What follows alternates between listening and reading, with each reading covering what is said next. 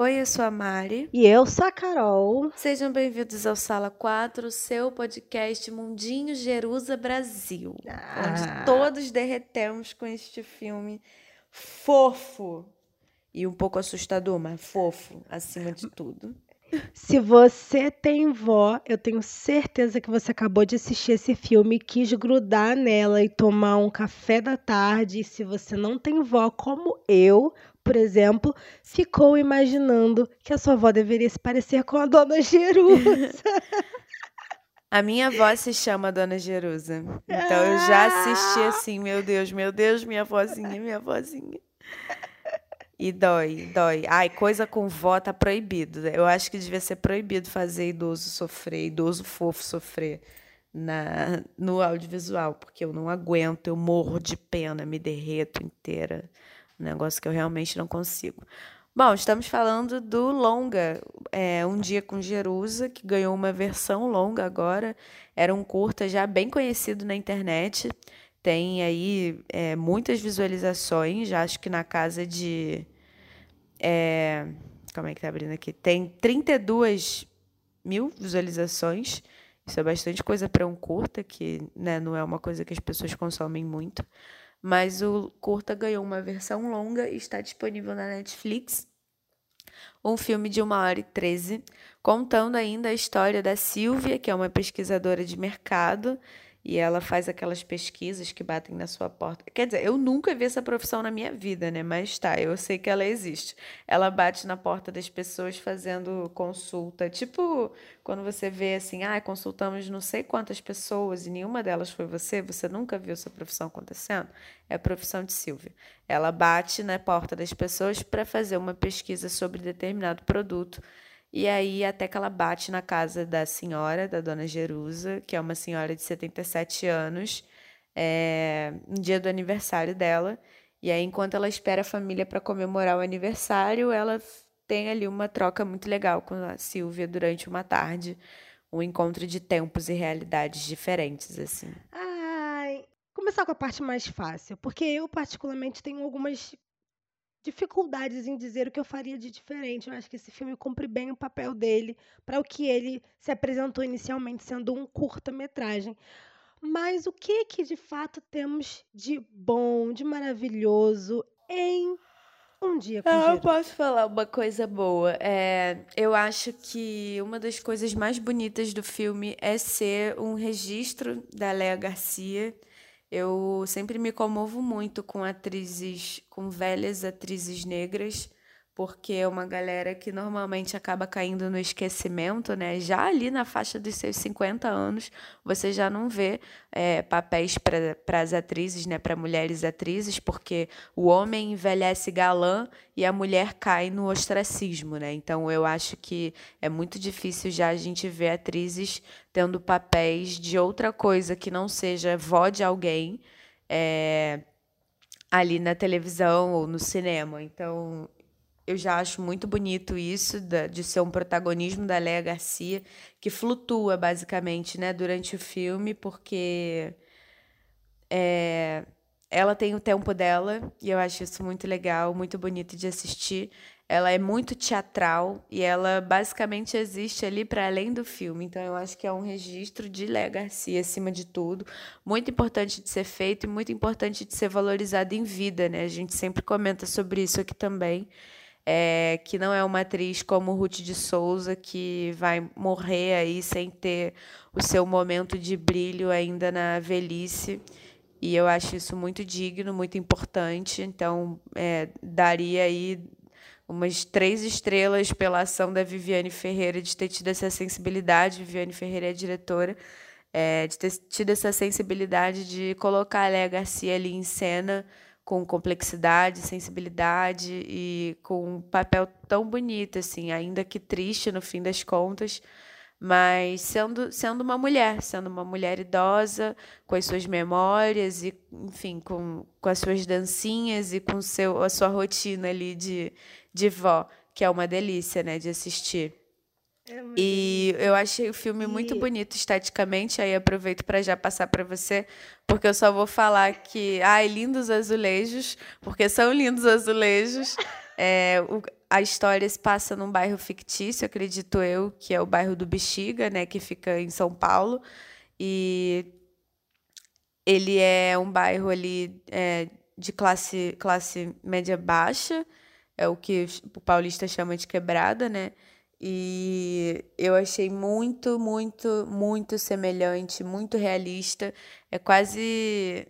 E é muito gostoso assistir coisas que são próximas da sua realidade. Então, acho que todos os mínimos cuidados ali, desde o azulejo da casa dela, os detalhes com as câmeras, ao pano de prato, a tudo ali foi muito atencioso e com uma trilha sonora tão gostosinha, tão gostosinha, que eu me senti embalada, assim, o tempo inteiro. Então, muito uhum. legal essa parte. Ah, então, é, eu acho interessantíssimo que esse filme, ape, apesar de que eu acho que eu já tenha me sentido muito satisfeita com a versão curta-metragem, eu acho interessantíssimo que ele tenha ganhado uma versão longa-metragem e ter ido para a Netflix, porque é o lugar onde os jovens estão consumindo é, o audiovisual no geral. E como a Mari disse, é importante que a gente tenha registro e conhecimento de alguns de algumas personalidades importantes para a manutenção do nosso, do nosso cinema. Então acho que a gente conhecer a Leia, acho interessante que seja pelo modo e pela plataforma que a gente mais vem consumindo nos últimos tempos, né, que os jovens vêm consumindo. Então acho que foi um, uma, uma escolha da direção, uma escolha de acordos, né, entre quem fez o filme, entre a produção e, e a Netflix, muito bem acertada. Já tem aí o meu pontinho positivo. É, Falando sobre a Dona Jerusa em si, que para mim é a pessoa que rouba toda a cena do filme, eu acho muito legal, muito sensível que a gente tenha um filme que tenha como co-protagonista uma mulher preta da terceira idade.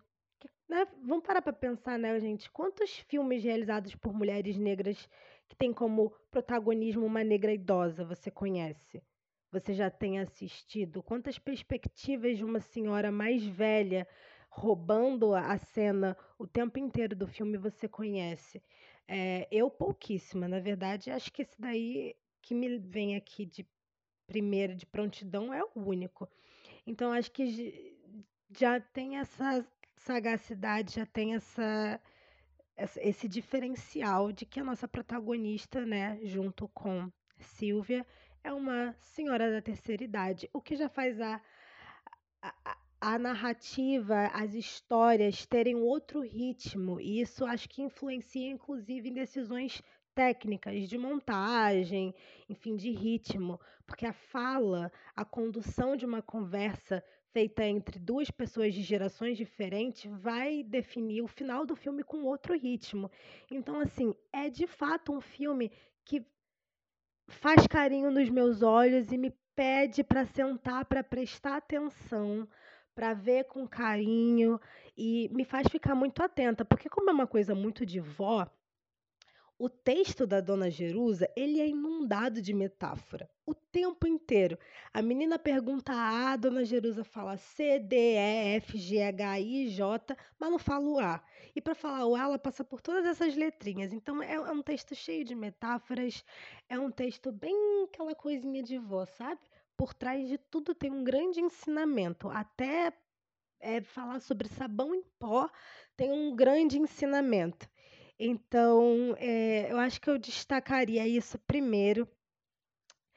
Tem uma particularidade no filme que eu também gosto muito, porque é uma coisa muito real e é um tapa na nossa cara, né? basicamente, que é a forma impaciente que a Silvia lida com a dona Jerusa, mostrando como a relação do jovem com o tempo é diferente de uma pessoa idosa. É, a Jerusa, para Silvia, ela acaba sendo até um, uma, uma pessoa um pouco inconveniente, né?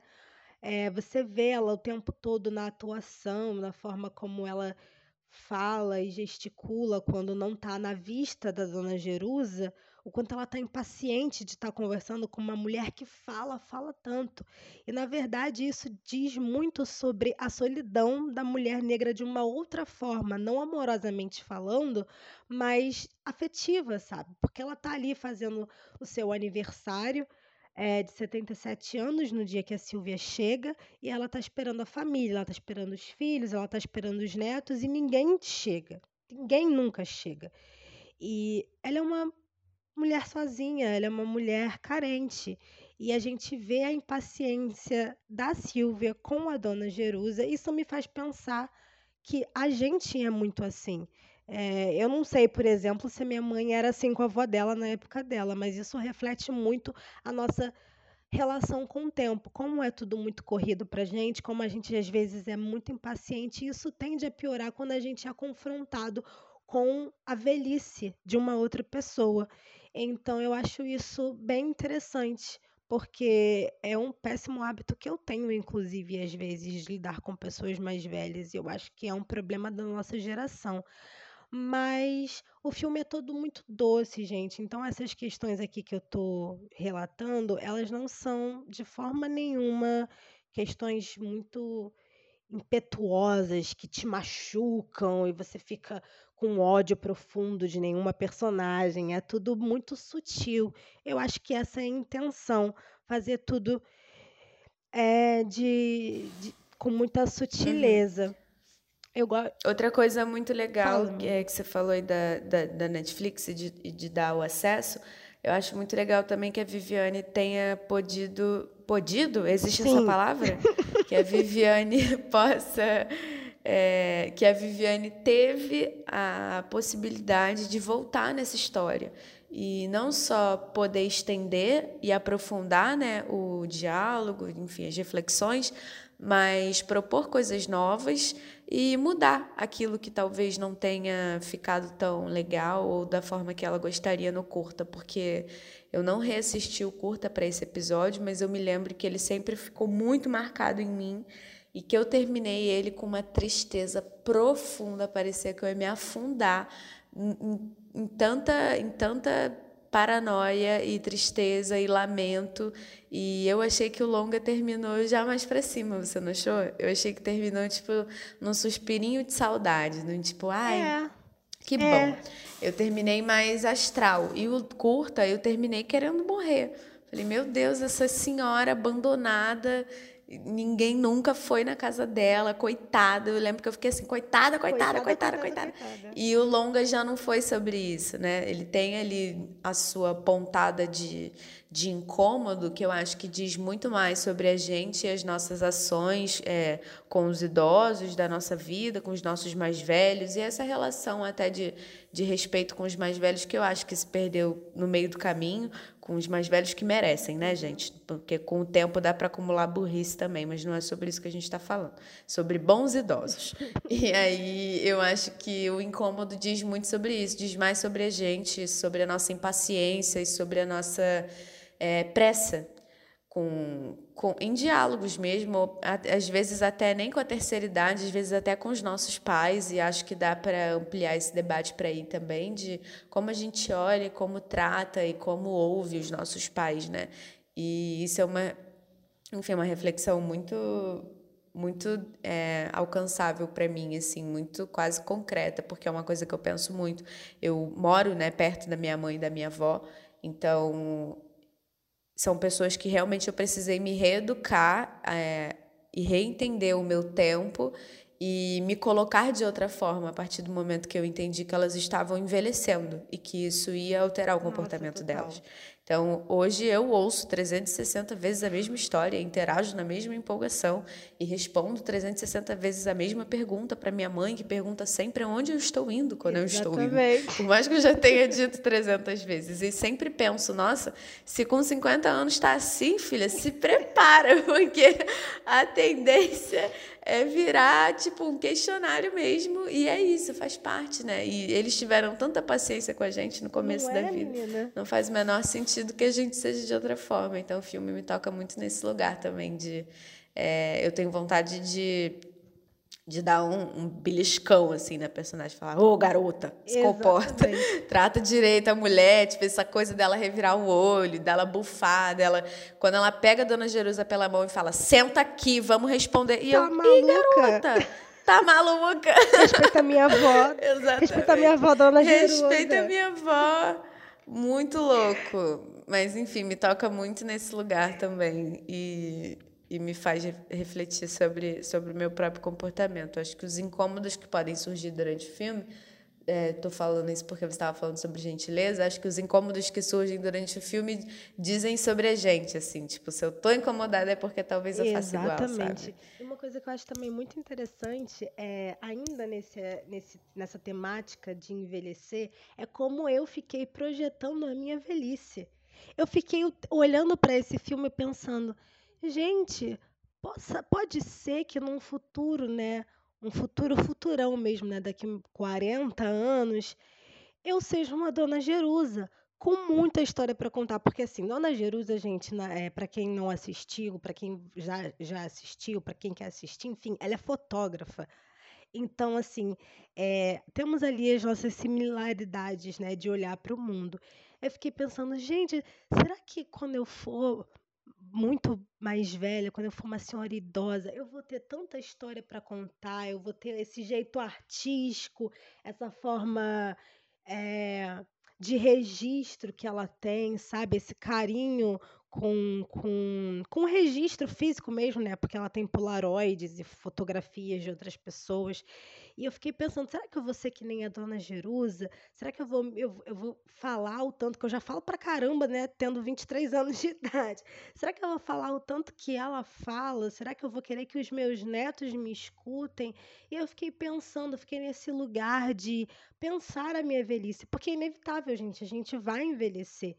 Então, acho que a dona Jerusa ela, ela, ela é uma personagem que te coloca ali para você ter uma projeção até um pouco de si. Não que você vai ficar igual a ela, mas você ter acessos, porque a gente tem acessos a histórias diversas de pessoas pretas, sabe? A gente tem desde o público que está no ensino médio, passando pela faculdade, casando, mas raramente a gente se depara com uma coisa que é muito comum para mulheres pretas idosas, que é a solidão, que é ter os filhos morando longe, os netos morando longe.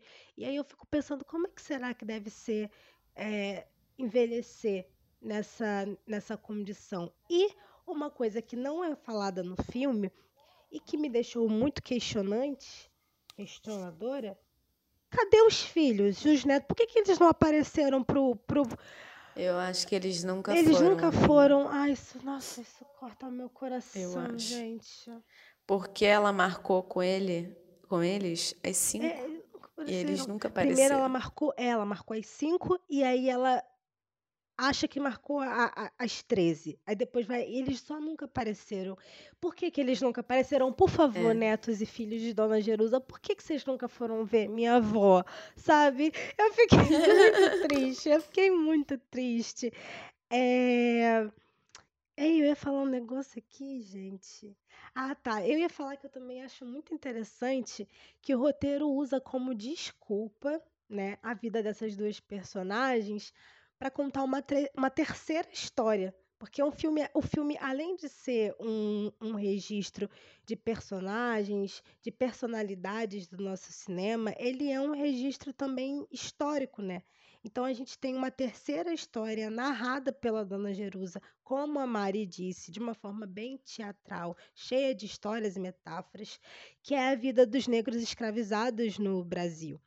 Então, eu, nossa, eu até pesquisei isso, tá? Eu não sei como é que fala isso, mas segundo as minhas pesquisas, é, a Dona Jerusa, ela encarna a figura de um griote. Eu acho que é isso.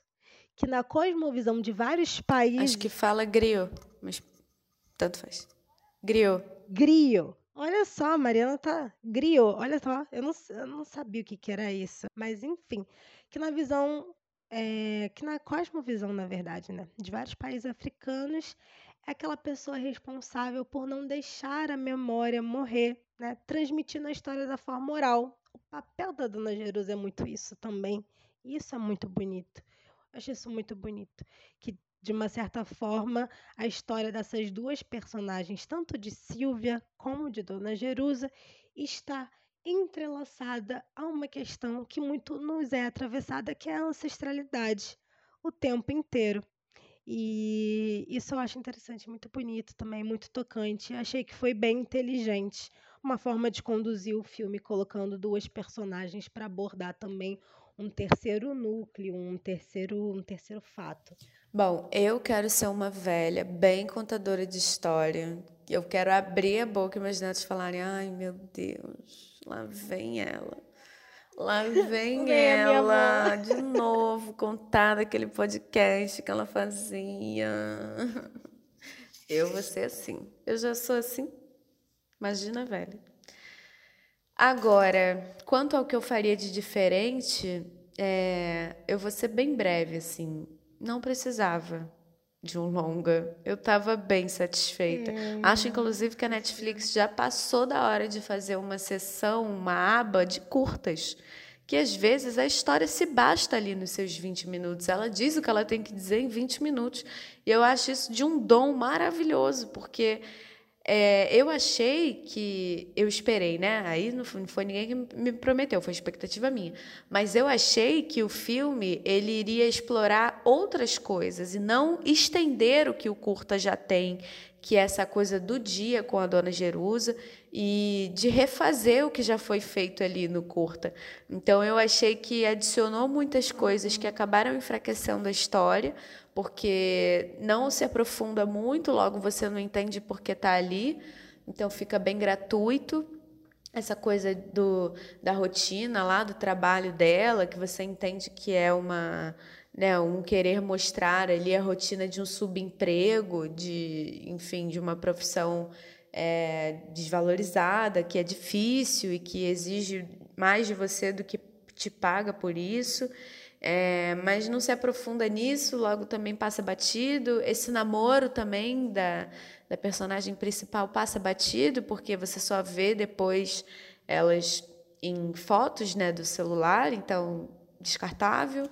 E, enfim, é, acho que o, o, que foi um bom adicional mesmo foi essa questão da história. É, das pessoas escravizadas no Brasil, que eu acho sempre muito importante uma história de ser revisitada e ser recontada de outra perspectiva que não seja uma novela Brasil Império. Então eu acho sempre válido. Já fica aí a minha crítica a essa nova novela que vai vir, independente de ter o núcleo africano, tô nem aí. Eu não sei nem quem foi que pediu, inclusive foi tu, é. porque não fui eu. Então, eu acho importante que tenha esse adicional, mas de resto, eu acho que os 20 minutos de história se bastavam e isso não é errado. E nem tudo tem que virar longa, todo curta tem que virar um longa. Não, às vezes ele consegue comunicar ali, propor o que ele precisa em seus 20 minutos, que é o que eu acho que é o caso de Um Dia com Jerusa. Então, eu acho que acabou enfraquecendo a história, mas ao mesmo tempo não deixa de ser uma boa oportunidade, como eu disse, para ela refazer ali o que talvez não tenha ficado tão bom.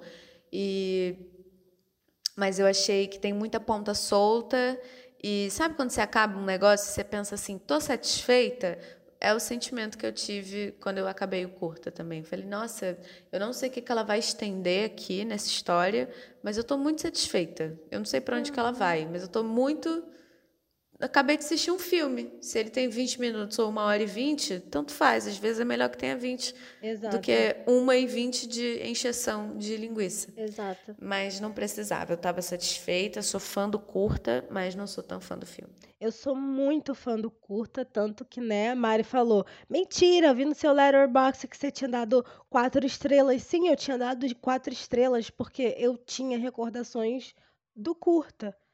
Aí quando eu fui ver o longa, eu percebi que o que tá no Letterboxd, na verdade, é o longa, não é o curta. Aí eu mudei a minha classificação, porque é exatamente isso. Eu me bastaria muito com curta. Eu sou uma grande defensora de curtas metragens. Eu gosto pra caramba. Acho lindo é, que a Viviane tenha conseguido refazer essa história, de fato, com muito mais aparatos técnicos agora, porque tudo foi muito mais bem estruturado, desde a direção de arte, que eu acabei não falando, mas posso dar aqui uma pinceladinha, deixa eu só fechar esse parêntese, até o som, até a fotografia. É, enfim, que a, a Viviane tenha tido essa oportunidade, né, de fazer com mais estrutura algumas questões, como a direção de arte, que eu já gostava bastante no curta, mas no longa está muito mais bem executada, o som, a direção de fotografia, enfim. Mas infelizmente eu não gosto de algumas colocações da atuação nem no texto. Ai, nossa, eu esqueci Tem... totalmente de comentar do texto. Pode, Tem... vai que vai. Tem uma pegada muito pouco orgânica, às vezes. Tem umas situações que são muito inverossímeis que não me deixa esquecer que eu tô assistindo um filme. Aí eu fico triste, porque quando eu sento para assistir um filme, eu quero assistir um filme e quando acabar falar, ué, eu tava assistindo um filme, eu quero esquecer que eu tava assistindo um filme. E o longa não me deixa esquecer que eu tava assistindo um filme, justamente porque durante toda a fluidez tem sempre uma quebra. Porque ou a atuação foi esquisita, ou o texto foi meio estranho, tem alguma coisa ali que não tá, não, não se encaixando, enfim. Inclusive, algumas coisas até da, da, da própria direção de arte que, que quebra um pouquinho essa questão de casa, porque às vezes era é, é, é, muito bonita, tá, gente? É muito bonita a cor, a cenografia em si, mas às vezes me passava uma, uma sensação de. É isso, de falta de, de ser algo orgânico. Então eu conseguia ver através da, da tela da minha sala, da, da minha TV, eu conseguia ver e conseguia imaginar exatamente os movimentos que a pessoa da cenografia teria feito para, por exemplo, deixar as câmeras montadas na mesa. E aquilo me parecia muito pouco orgânico, parecia muito pouco casa, me parecia muito mais uma, uma disposição de objetos para ficar bonito e funcional na câmera. E aí isso me incomoda um pouquinho, né? Porque estamos falando de casa, estamos falando de rotina, e mesmo que tenha sido retratada a casa de uma senhora idosa, que costuma sim ser uma casa toda muito bem organizadinha e simétricazinha, principalmente porque complementa a personalidade de Dona Jerusa, que é assim, até na fala, na forma como ela gesticula, você consegue ver isso. Eu acho que poderia ter tido um pouco mais de movimento aí, para poder me encaixar um pouco na no, no, no filme, assim, para deixar a história um pouco mais fluida. Então eu mudaria um, essas coisinhas, colocaria um pouco mais de vida nessa casa, deixa, deixaria com menos é, menos casa, cara, casa, ó, deixaria com menos cara de monstruário de Casas Bahia. Mudaria. Eu concordo, eu lembro que quando eu assisti, eu achei a cozinha bem vazia, a mesa, assim, uhum. assim, um vazio. Uma hum. solidão nessa mesa, não tinha nada, uma suquinha, um hum. pote de café, não tinha nada. Não tinha nada. É, senti a mesma coisa, concordo quanto ao texto e à atuação. Acho que isso é um problema também de direção, que não soube é, preparar tanto previamente, assim, numa preparação, numa leitura, quanto de escrita também, né? Porque tem coisas que ninguém fala na vida, principalmente pela localização desse bairro, assim, você falar uhum. entrevistá-la, ninguém fala entrevistá-la. A gente fala amo ela, vai falar entrevistá-la, não tem como, né? Não é, não é realista e mas aí também eu acho que cabe para Leia Garcia, mas não cabe para outra para outra atriz, né, para a personagem principal que é mais jovem e tal, uma mulher adulta, já não acho que cabe. E outra coisa também que eu queria achar estranha é a fotografia, que em vários momentos deixa umas coisas pela metade. Tem uma cena que, que foca na mesa e fica metade do corpo de cada uma nas pontas. Eu fiquei, gente, isso é um conceito? O que é isso? É, não entendi. As pessoas estão pela metade? O que está acontecendo? É a visão de uma criança é, olhando. O hum, que é isso? Achei muito estranho, mas são escolhas, né? É, escolhas e também aprendizados, né? Tipo, é o primeiro longa dela, acredito eu, então acho que é uma, uma experiência também, né? De, tipo, tô aprendendo, mas estou aprendendo já com um longa de cara na Netflix. Aí é isso. fica outra coisa, né? Mas é isso. Axé para ela que ela tenha várias outras oportunidades de testar, experimentar de novo. Não uma... é nada fatal uma coisa que aconteceu enquanto eu assistia, que para mim é tipo a prova de que eu não tô gostando do que eu tô vendo, é quando eu vejo quanto tempo falta para acabar. Ai, sim. Eu fiz isso umas duas vezes. eu falei, não, eu não tô gostando, que triste. Mas é, é isso, infelizmente eu parei aí duas vezes para ver quanto tempo faltava para acabar, porque eu comecei a questionar o sentido das coisas.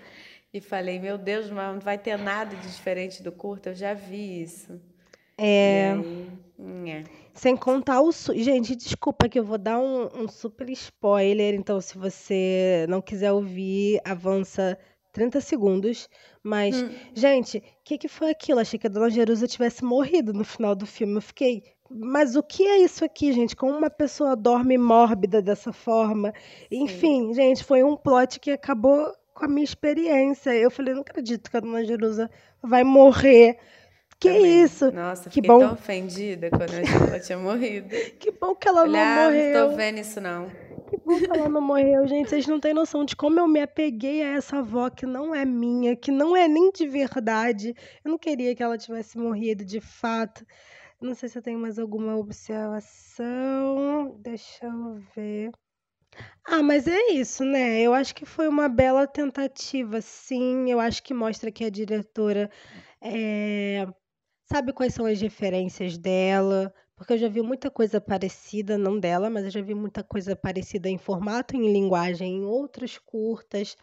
É, mostra que tipo de história ela é pegada a contar, que tipo de público ela quer atingir, porque o filme é muito didático, gente. É, eu tive inclusive que parar depois para ver de que ano era o filme, porque as pautas e a, a forma como ele é didático, me parecia que ele era um filme de anos atrás, mas não, é um curto, é um longa, perdão, de 2020. Então, é isso, não acho que não teve uma é, atualizada ou teve, enfim, é a forma como a diretora escolheu trabalhar na linguagem, na abordagem de certos temas, o que só me mostra qual é o repertório da diretora, teve uma crescente, uma melhora na, na estrutura técnica, eu acho isso ótimo também para a gente que está consumindo, para a gente que está produzindo, para a gente que está começando uma carreira. E é, é, isso, sabe?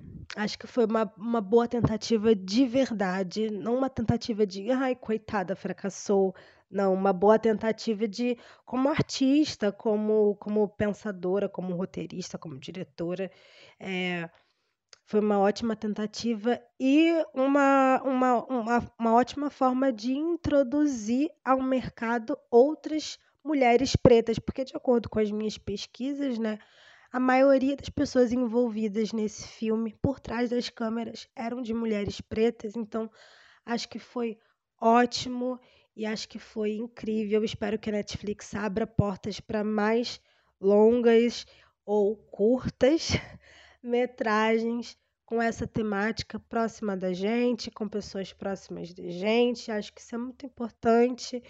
E eu, de, eu defendo o filme, tá, gente? Eu, eu sei que tem coisas que a gente falou aqui que não gostou, que faria diferente, mas eu acho que, que, eu, que eu defendo e é um filme que eu indicaria para uma outra pessoa. Ah, dá uma assistida nesse filme aqui, vê o que é que você acha, vê o que é que você gosta. Eu acho que é um filme que, que merece a sua atenção de alguma forma. Uhum, com carinho. Acho sempre válido. E assista ao curta também, né? Não sei onde é melhor para ela de ser assistido. Acho que talvez o longa seja mais interessante para ela de ser assistido para mostrar ali para Netflix que as pessoas estão assistindo e que é interessante. Então, assista sim, acho sempre super válido. A gente vê tanta coisa meia boca e é, não fala nada. Não fala eu, nada. Para assistir, assista de Viviane, de Jerusa. Exatamente. E, né, vamos demonstrar aí apoio para o nosso cinema que começou independente ali na, na iniciativa da Viviane e para poder dar a possibilidade deles crescerem, deles virarem outras coisas, enfim, deles experimentarem de outras formas. Acho sempre muito válido. É, quer indicar alguma coisa? Eu não tenho nada similar, mas eu estou assistindo tanta coisa só Jesus. Olha, eu tenho indicações é, que perpassam toda essa questão de ancestralidade, de velhice, de trocas, conversas, dias juntos. Eu tenho Café com Canela, que eu acho que eu nunca indiquei aqui, que é um filme que eu amo muito. É, um filme do, do Recôncavo Baiano, ou seja, é um filme que foge aí da nossa, do, da nossa padronagem sudestina. É um filme, se eu não me engano, de 2019. Tem Babu Santana, pai de Mariana no coração dela, dos próximos filmes que ela vai fazer na vida. É, achei que no intervalo do, é, enfim, da primeira metade da década passada foi o primeiro longa é, produzido, escrito, dirigido por uma mulher preta. É um filme que ganhou vários prêmios. É um filme que fala de luta, é um filme que fala de solidão, é um filme que fala das avós. É um filme que fala de perda, é enfim, é um filme bem sensível. Eu lembro que eu saí do cinema aos prantos, eu chorei horrores durante a exibição. É, eu vou indicar aqui um curta, dois curtas, já que eu sou uma grande defensora de curtas-metragens, eu vou aqui, vou aqui indicar e defender com muito carinho Cores e Botas. Acho que quem me conhece sabe que eu sou apaixonada por esse curta. Eu indica sempre amo, que pode. Indico sempre que posso. Vou fazer uma blusa escrita Assistam Cores e Botas e vou sair por aí andando na rua, porque eu amo esse filme que fala sobre Joana, uma menina negra que quer ser Paquita. Então, para todo mundo, para todas as meninas negras que viveram aí no final da década de 90, início dos anos 2000, que assim como eu queriam usar botas, colo botas coloridas, é, roupas de Paquita e pintar o cabelo de papel crepom de amarelo para ficar loira igual a Xuxa. Vale a pena assistir. É... E eu vou indicar né, um outro curta que eu gosto muito que se chama Eu Oxum, tá disponível na, no YouTube e Cores e Botas também. E Eu Oxum é um documentário que mostra, na verdade, a rotina num, num terreiro de todas as filhas de Oxum e as experiências que ela tem, que elas têm com essa orixá maravilhosa, linda, dona da beleza e fertilidade. Então, já que estamos aqui falando sobre relações, sobre ancestralidade, achei que seria de bom tom indicar esses três hum. filmes. Arrasou. Eu vou deixar as minhas indicações para o Instagram, porque eu não quero indicar coisas aleatórias, eu preciso canalizar melhor o que eu já assisti é, similar a esse filme, porque eu acho importante, não quero jogar no shuffle. Então, eu vou me guardar para para o Instagram e vou deixar as minhas indicações por lá no nosso post toda sexta-feira. Mas é isso, gente. Gostaram? Ai, é isso, gente. Ai, eu tenho uma notícia muito importante. Gente, eu mudei meu user do Instagram. Mentira! Não é... Mentira! Mudei, mudei. Agora é... Agora, a... Agora é arroba Caroline S. Meirelles, gente. Caraca, Agora tudo de é... bom. Meu Deus, meu Deus! Que emoção! Mudei. Tá agora muito mais fácil de falar, muito mais fácil de me encontrar, gente. Então aquele outro morreu. Caraca. Então, Mariana, faça as Meu honras. Deus, gente, muito obrigada se você ouviu a gente até aqui. E se você já foi atrás do user de Carol com tanta dificuldade quanto eu, não esquece de seguir a gente nas redes sociais, arroba Sala4Podcast, arroba MarianaOLV e arroba Caroline S. Meirelles. Olha que delícia! Ah, é isso, gente. Muito obrigada. Não esqueça de estar sempre interagindo com a gente. Eu coloquei caixinha de perguntas essa semana lá no meu Instagram pedindo o que, que vocês queriam que a gente comentasse. Vou fazer isso mais vezes, porque esse podcast é para vocês. Então, interaja, peça. Vocês sabem que a gente sempre atende. Muito obrigada. Um grande beijo no coração de vocês. Tratem bem a avó de vocês. Até quarta que vem. Até quarta que vem, gente. Um beijo. Beijo.